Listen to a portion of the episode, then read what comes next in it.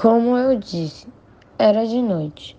A família dos morcegos já tinha saído para caçar comida.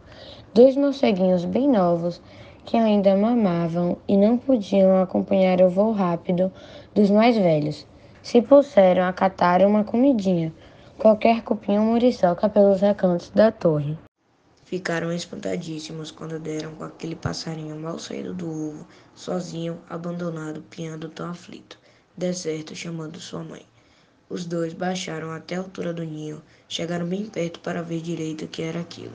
O filhote, que mal começava a tomar conhecimento do mundo, pensou que aqueles vultos escuros eram seu pai e sua mãe.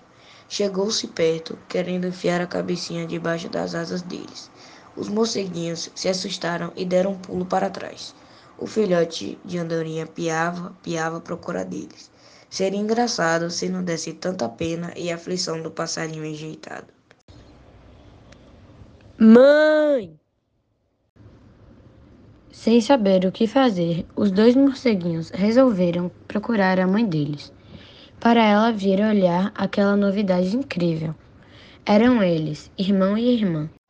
Ela, muito moreninha e delicada, se chamava Flor da Noite.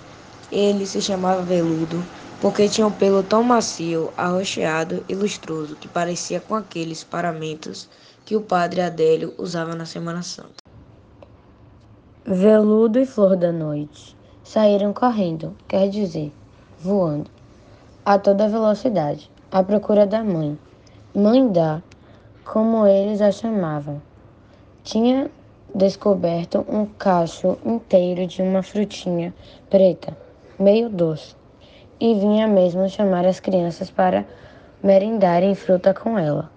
Mas os dois nem, nem tiveram um olhar para as frutas, só queriam falar no pobre do passarinho novo, perdido na torre, sem mãe nem nada. Venham, meus filhos, venham comer essas frutas que a mamãe achou. Flor da noite, estou com pena daquele passarinho até agora. Coitado, fica lá sozinho o dia todo, todo dia. Pois é, Veludo.